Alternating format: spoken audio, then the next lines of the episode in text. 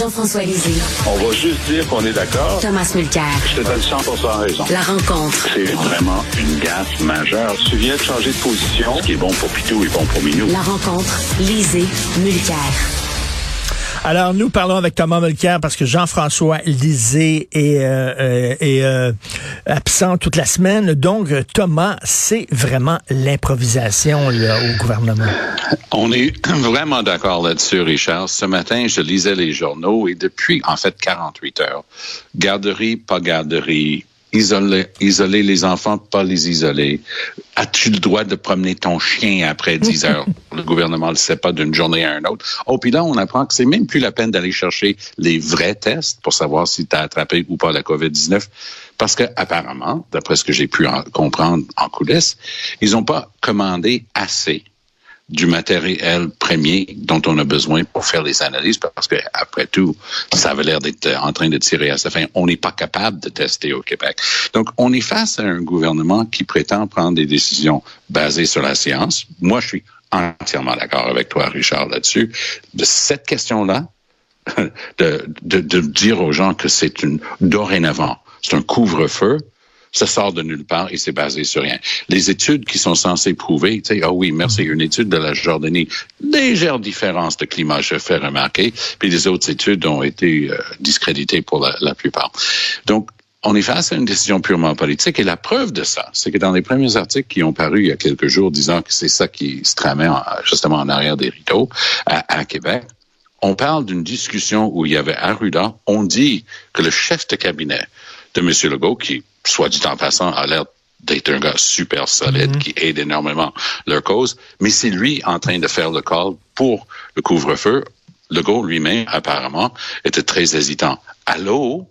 La science, c'est de la science politique peut-être. J'enseigne dans le département de sciences politiques, mais c'est certainement pas de la science biologique ou autre qui est en train de commander ces décisions-là.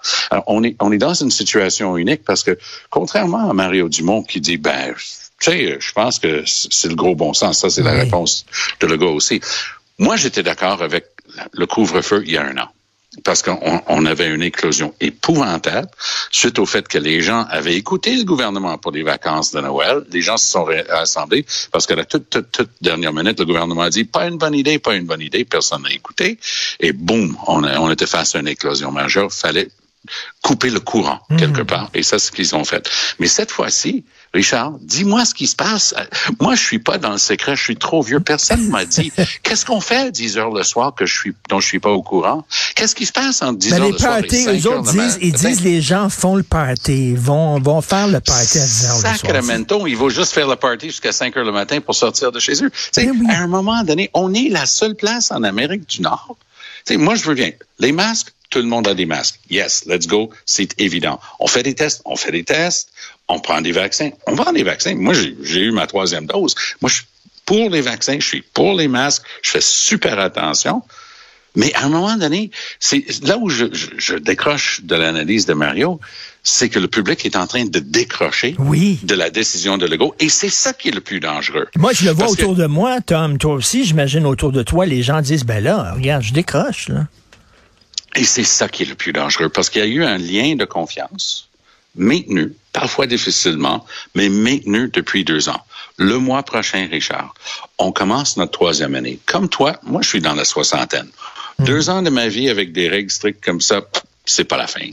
Mm. Mais je regarde ma une de mes petits enfants, elle, est au début du secondaire. Ça, c'est pas juste ses études, mais c'est sa vie sociale. C'est tout ce qui est en train d'être affecté dans notre société.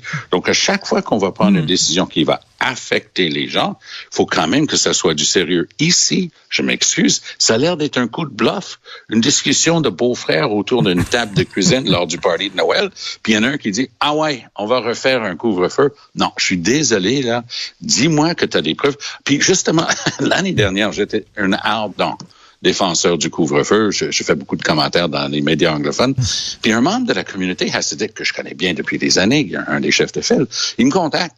Il dit, tu sais que nous, on a un procès parce que ça affecte notre capacité de prière, machin truc. Je dis, oui, oui, mais je dis, tu sais, le couvre-feu, c'est vraiment en train d'aider.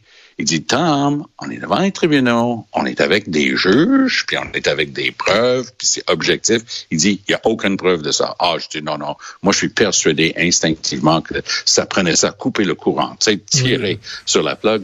Il dit, non. Et, finalement, leur cause, il y a eu des bouts, un bout qu'ils ont gagné, un bout qu'ils ont perdu, puis ça s'en allait pour d'autres décisions, mais finalement, ils ont levé le couvre-feu à peu près en même temps, donc ça s'est jamais décidé.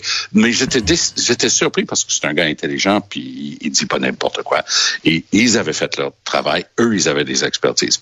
Fast forward, un an plus tard, c'est comme si le playbook, là, le, le, mm. livre de recettes euh, de Legault, c'est qu'est-ce qu'on fait? On est dans le chenoute, ben, couvre-feu. Mais non, parce que tout ça marche assez bien. Et le Québec a un des plus hauts taux de vaccination. On mm. concentre beaucoup sur les flyers, là, les crackpots qui disent qu'il faut pas se faire vacciner. Québec a un des meilleurs taux de vaccination au monde. Bon, soyons fiers, puis c'est probablement pour ça que notre système de santé peut encore taffer, même avec les chiffres. Ce qui m'énerve le plus, justement, c'est les anti-vax. Pas juste n'importe qui. Je sais pas si tu as vu ça dans les journaux un matin, mais Novak Djokovic, le grand joueur de tennis, a eu une exemption médicale, et je mets le médical entre guillemets dans les airs, parce qu'il veut pas être vacciné. Il a déjà dit, moi, je veux pas être vacciné, j'y crois pas, machin. Alors, le premier, ni plus ni moins, le premier ministre de l'Australie, Scott Morrison, a dit, quand il débarque de l'avion, on va exiger les preuves de cette exemption médicale, et si c'est du chiquet, on le retourne chez lui sur le premier mm. avion. C'est ça qu'il faut commencer à faire. Oui, no more, no, no more Mr. Nice Guy. Il va ben falloir leur serrer la vis, Tom. Oui, mais encore une fois, moi, je partage le fond de la pensée d'Emmanuel Macron, mais comme ancien politicien, je peux dire que c'est un gaffe majeur de sa part d'utiliser ce terme-là. Parce que, un, il est en élection présidentielle et c'est pour ça qu'on doit avoir des très bons conseillers en communication autour de nous qu'on doit écouter à l'occasion.